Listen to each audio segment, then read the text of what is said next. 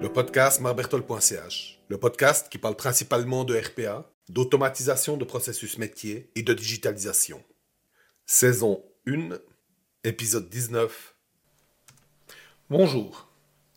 Ce vendredi 31 mars, je donne une formation intégrée au déjeuner d'entrepreneurs spécial du BNI Montagne à La Chaux-de-Fonds.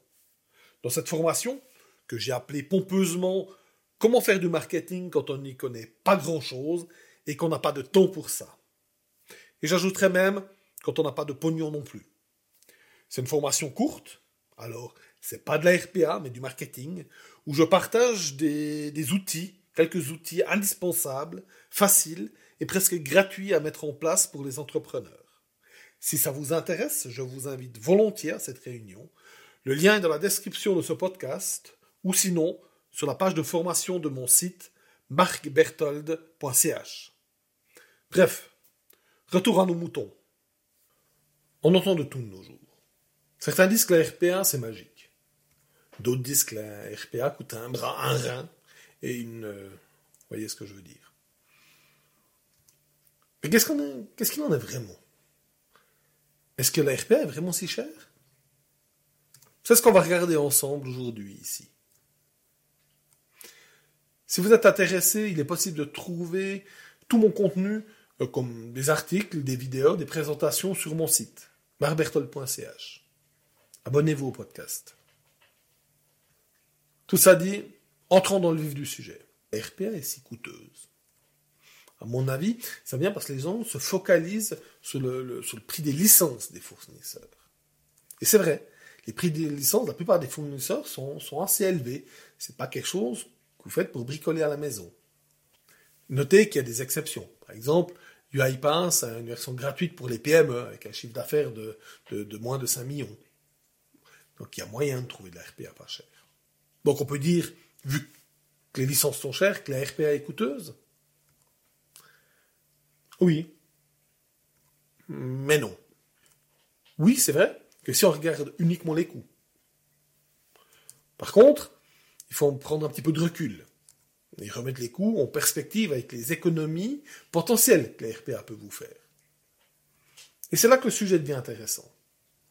Pour rappel, la RPA est faite pour automatiser des tâches administratives qui sont fastidieuses, répétitives et chronophages.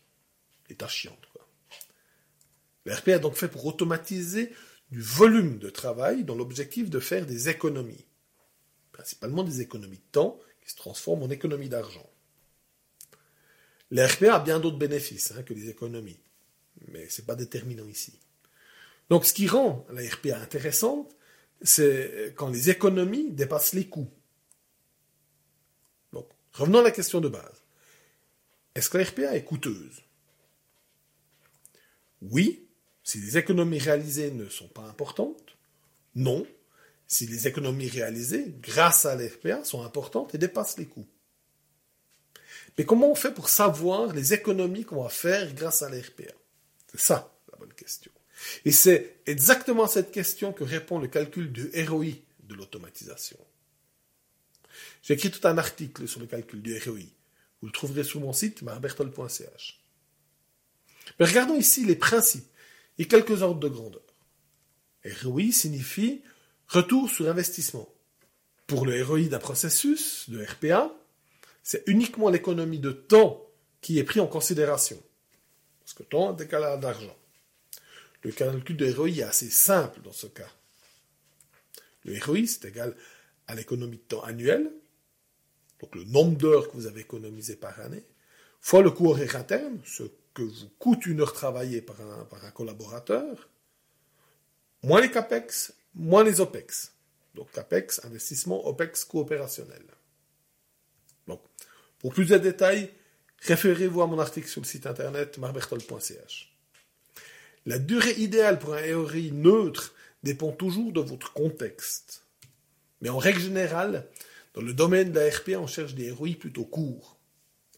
L'idéal, c'est quelques mois. Une année, c'est en ordre. Deux ans, c'est plutôt long déjà. Il faut avoir des bonnes raisons.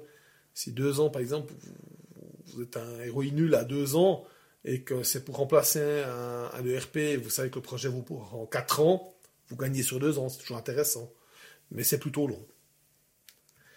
Attention, ça reste des valeurs génériques, ce que je vous dis, elles sont indicatives. Chaque projet est particulier, il faut juger vraiment pour chaque projet. C'est votre calcul héroïque qui va vous dire si l'automatisation est coûteuse ou non pour vous. Voilà. J'espère que ces quelques informations vous donneront les éléments pour vous faire votre propre avis. Car finalement, c'est à vous de répondre si la RPA est coûteuse ou non pour vous. Et si ça vous semble un petit peu trop euh, touffu comme sujet, entourez-vous d'un bon prestataire euh, qui a de l'expérience. Il va vous accompagner dans toutes ces démarches, vous aider à faire ces calculs. Abonnez-vous au podcast pour ne pas manquer la sortie du prochain épisode. Vous trouverez encore bien d'autres publications sur mon site, marbertol.ch, comme des vidéos, des articles et des présentations. Automatisez bien, amusez-vous.